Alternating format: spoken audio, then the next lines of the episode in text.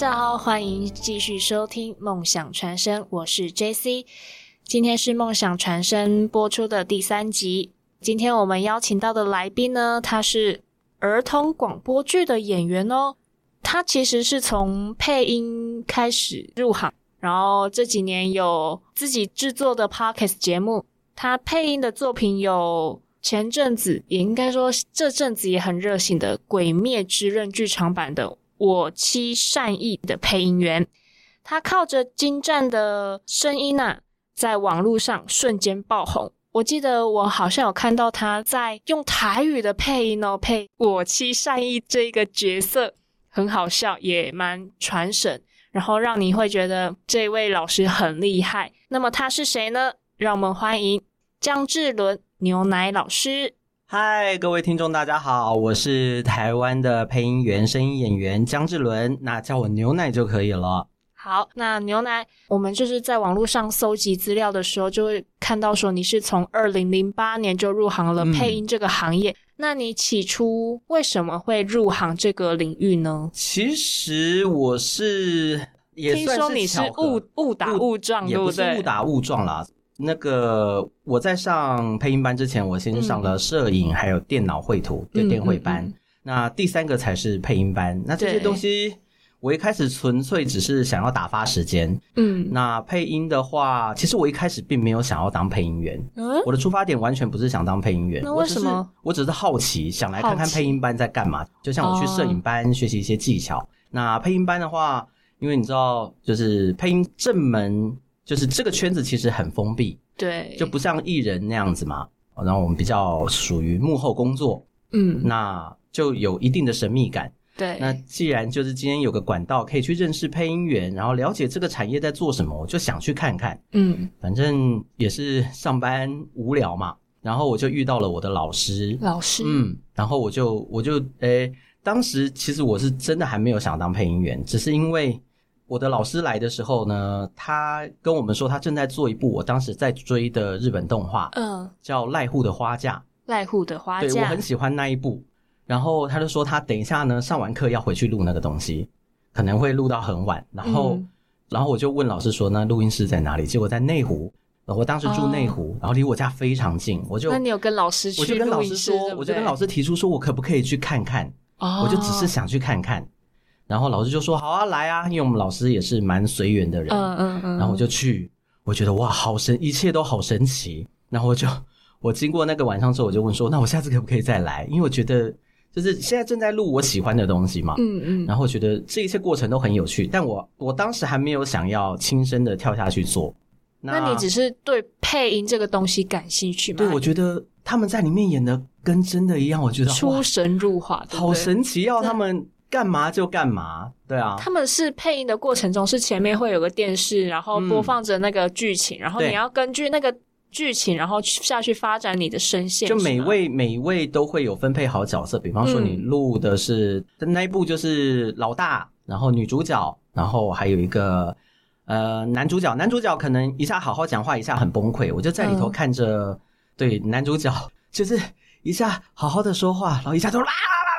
我就哇，好，他们切换的好快，因为那不是我们一般人讲话的节奏，对，跟会出现的那个语气，嗯，我就觉得哇，他们在里面好厉害哦，因为一般也不会在戏剧真人戏剧上面看到这种东西哦，对，我就对这行有兴趣，然后我就只是想去看看，哎，这个工作环节是什么？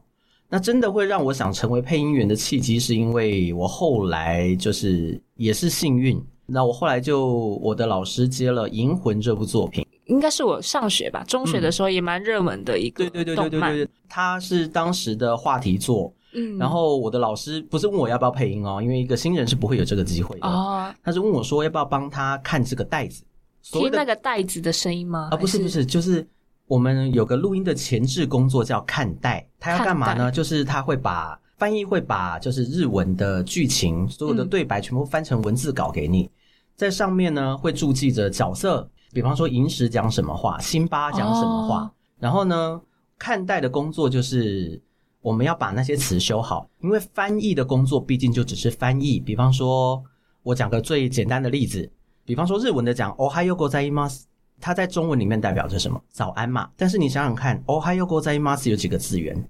好，八个字源。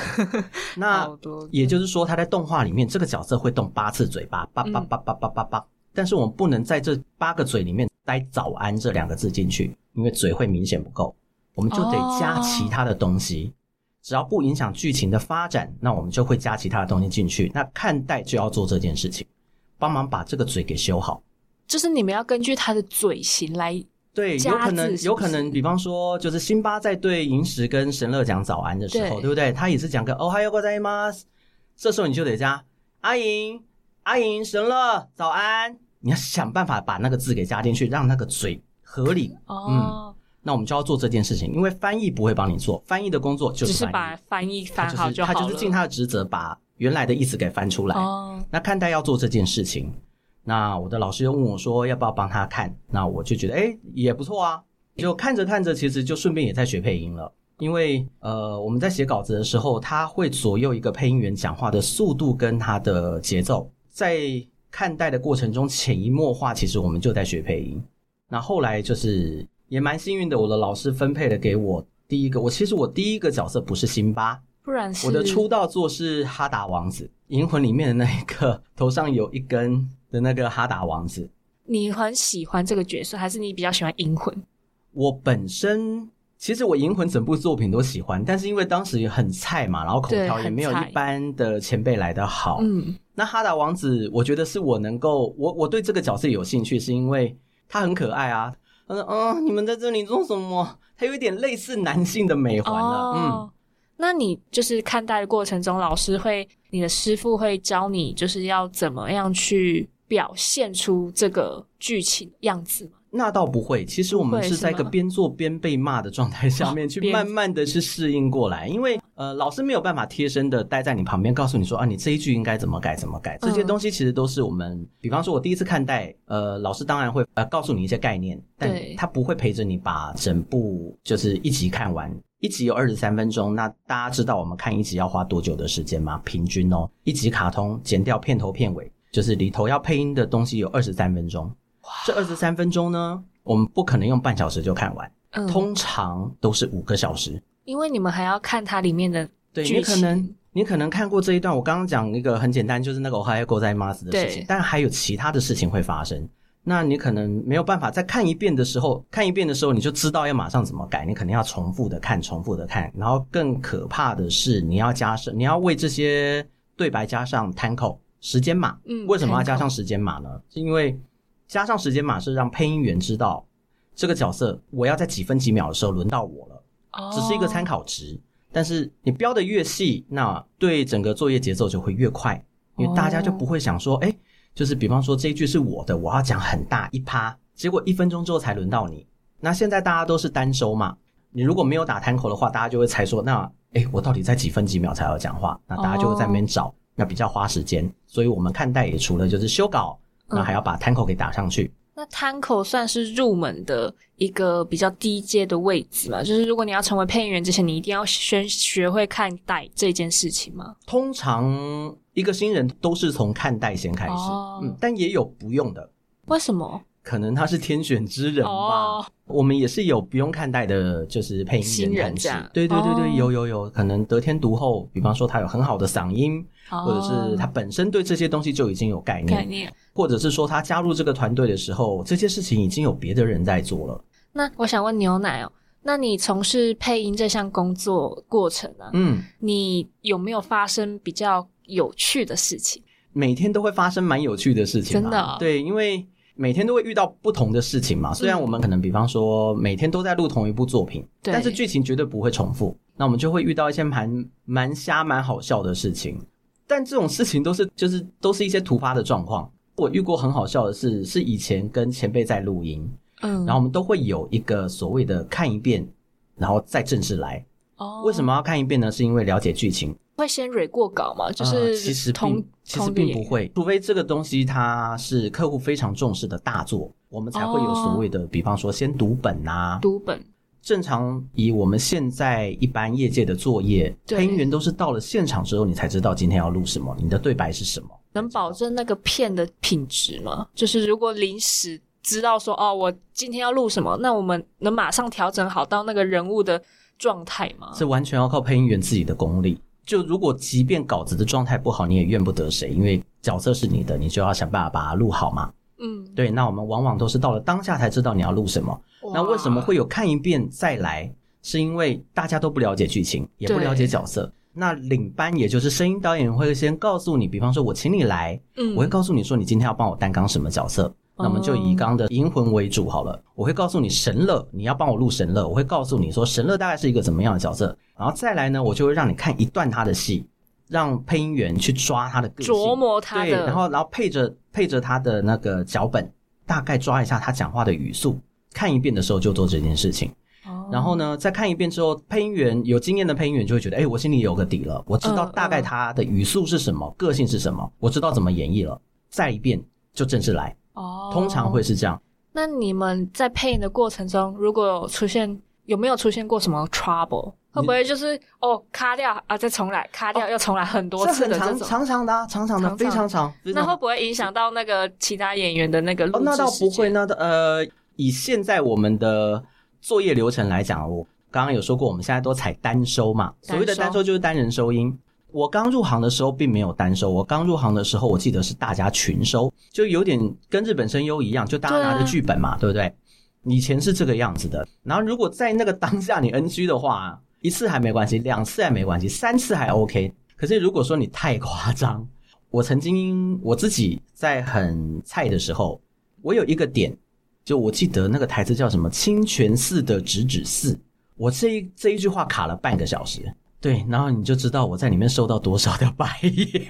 所以你在录制之前都没有自己 re 过稿，都没有？没有，没有，没有，就是我当下才知道这个东西，然后我也不知道那一句话会轮到我讲。看待的时候不是看待人会帮你标记了吗？但是但是我们在看待的时候，比方说我呃，我看待的时候，我会想说，啊，什么梦想梦想的开端？对，我们不会把角色语气加进去，正音这件事情就交给配音员嘛。对，我们看待的主要要快。因为你初稿速度要快，嗯，初稿可能一个班要录个四集五集，对白大概让过去，但是你并不知道你今天会被老师指派到什么角色。早期是这样，早期是这么的，早期就是这些杂角们啊，就是没有名字的角色们，因为男女主角还有那些主要的配角，老师一定都会分好。可是像我们这些当学生的，最主要一开始的工作，除了搭所谓的杂声，还有就是路人的声音。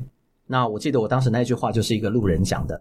哦，那什么？我记得他去什么清泉寺的直指寺，我这句话卡了半个小时嘛，因为我根本不知道我会讲到这句话。前辈不会骂你，但是他们会呢，就是不耐烦的表情出来了，但是没有说出口。你在里头就会感受到非常莫大的压力。然后我的老师还就是趴下去睡觉。他说：“哈，你还卡在这里呀？”那个心理压力其实还蛮可怕的。嗯，对。但是 NG 这件事情是。是再稀松平常不过的啦，没有人不会 NG。就即便说再有经验的，但是在当下你遇到这些困难的时候，你只要专注的想着该怎么快速的把它解决，给跨过去就可以了。嗯，所以配音员其实临场反应要很快。对，嗯，配音的过程中，你觉得是是声音比较重要，还是表演比较重要？哦，因为我本呃也不能讲本科系，我本科系其实是念资管，我后面才去念。呃，戏剧系哦，那我后来学到也是我的老师们教我的，就是其实要让你的态度走在你的走在你的声音的前面，因为态度对了，你的戏才会是对的。即便你口条再好，你的戏不对，那就不行。因为我们知道牛奶现在有在自己成立那个 podcast 节目，叫《童话透中岛》，它还融透中岛。我一直在想说，那个套丢脑是念台语的吗？是台语，是台语。那为什么会取叫就是这个名字啊？这个取名的契机，其实我们当时我们三位主持人就是我啊，然后角娟姐、佑金，我们三位，我们三位就是在里面分别代表了小当家哥哥、饺子姐姐跟小圆姐姐嘛。那当时我们在呃要准备制作这档节目的时候，我们取了非常多的名字。会有这个名字的诞生，是因为我们做了田野调查。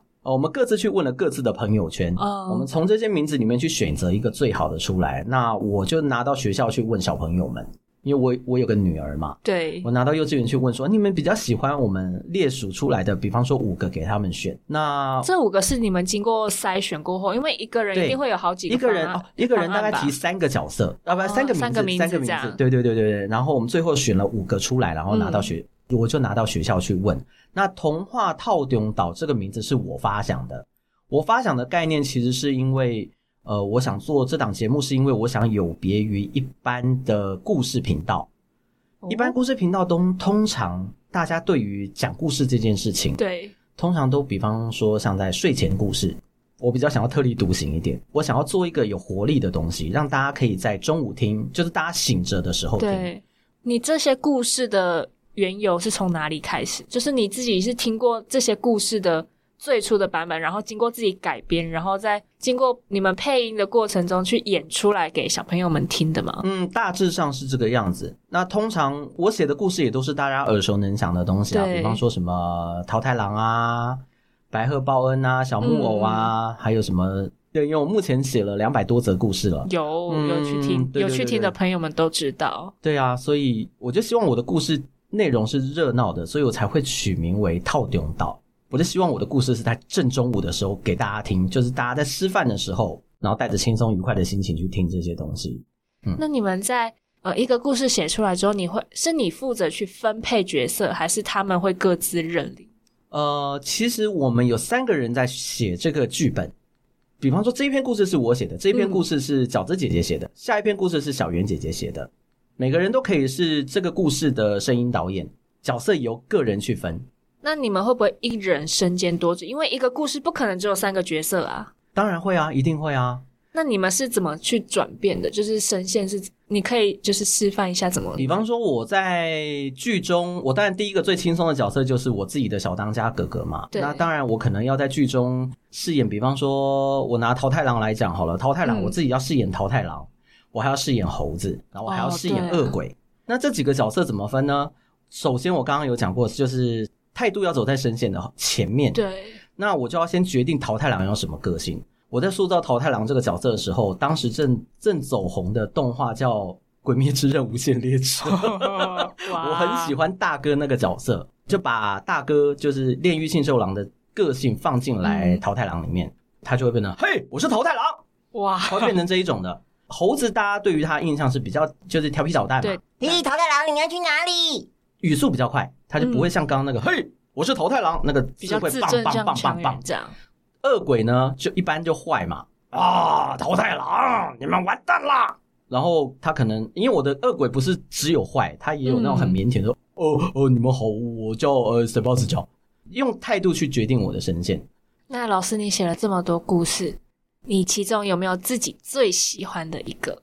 其实我每一个都喜欢，因为都是你的心头肉。对，其实都是都是我们花时间去创作出来的，而且就是从零到有这样子弄出来。对啊，所以每一篇我都很珍惜他们。那老师，你在从呃开始自己改编故事开始创作了两百多个故事，你有没有哪一个故事是遇到瓶颈？每一篇故事都会遇到，因为。创作这种东西是需要灵感的，嗯，对呀，因为我们不能拿着人家的故事就从头抄到尾，因为这是人家的智慧财产嘛。哦，我们创作的时候，有时候灵感这种东西说来就来，但没有的时候就是没有。我可能三天，我快一点的时候，我一个晚上就能写出一集的故事，一集的内容。可是当我没有灵感的时候，我可能一个礼拜只能写一篇。但这种东西不是就是随便有就随便来。我们就得养成多看多听，对，多阅读。对你不能说就是，哎，我觉得我这样写就好了。就像你刚刚讲的，多看多听，啊，多阅读很重要。对，就要多看各方各面的东西，嗯，你才有办法找到你的素材。那你这些就是创作的东西的灵感来源来自于？灵感来源当然最简单就是生活中的观察之外，还有哦，还还有索性我录过一些科普类的东西。科普类的可以稍微讲一讲吗？就是我录过像新小小牛顿，小小牛，因为我们录过一些有声书的东西，哦有声书。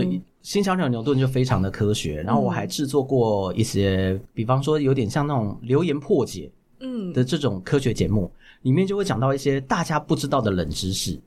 那这些东西都会被我记下来，那我就会想说把它搬进我的节目里面。因为我本身对这些事情也有兴趣，也有兴趣，对啊，然后想要做一个融合，让声音听起来更丰富，故事听起来更丰富。当然，当然，就是也让也让小朋友就是多认识一些可能在我们生活周遭理所当然的事情，但其实都有一些很深的含义在。牛奶，我想问一下，你经从经营 Parkes 到现在，嗯，你有没有遇到过什么样的困难？我觉得我们在做，因为我们毕竟不是全职的 podcaster，我们还是有其他的工作。那我们的正职工作主要就是配音相关嘛。我们刚刚前面有聊到一个，呃，我现在还是要看待，因为比方说我自己本身，我现在也有兼做一些声音导演的工作。哦，声音导演。对，那我自己没有带学生，那怎么办？我自己领的东西我就得自己看待嘛。对啊，因为我我也没办法照顾学生。就比方说，我前阵子做的什么。什么勇者斗恶龙系列啊？嗯嗯，他一次来五十集，这五十集我得自己看。那我刚刚说过，一集我得花五个小时，五十集我得花多少时间在这上面？就变成是当我的工作来的时候，我不但要录音，嗯，录音还不能看待。那你们除了演绎呃角色的声音之外，你们会演绎周遭的环境音吗？还是不会？就是环境音是自己？当然是，比方说，我们在录戏，我们就拿戏剧来讲好了。嗯嗯，我们主要。配音员会做的事情就是人声的部分，所谓的环境音，比方说现在有一场戏，我们在菜市场里面，靠所有的配音员进去把它录完。如果我是领班，我就会一次好，我就你们三位都是我的配音员，我会要求你们三位一起进去。嗯，这是最快的做法，就是你们全部都对着一支麦，然后比方说我要求你卖，你买东西，你卖东西，然后他就是逛菜市场的人。好，我们先录一轨，开始，然后就录，然后我会告诉你们说，我也需要你们讲十秒、二十秒或三十秒。通常有经验的配音员通都不会一直固定在一个角色里面。对，我要你卖东西嘛，但是你不会，你不会只卖只卖一样，你可以卖很多样。你可以卖很多样，但是角色要换。你可能，哎，来啊来，赶快来看看哦，冰糖葫芦有没有人要买啊？哎，馒头馒头有没有人要吃馒头？我就会一直做这件事情，然后不断的去 repeat 转换。嗯嗯。然后我不会要求你们只录一轨，我会要求你们录两轨。两轨。然后每次声音都要换，但也有的东西不用录哦。就是呃，比方说那种罐头音效啊，罐头音效。所谓的罐头音效，就是比方说像那种综艺那种是笑声，一群群这种，哈，那个就不用录。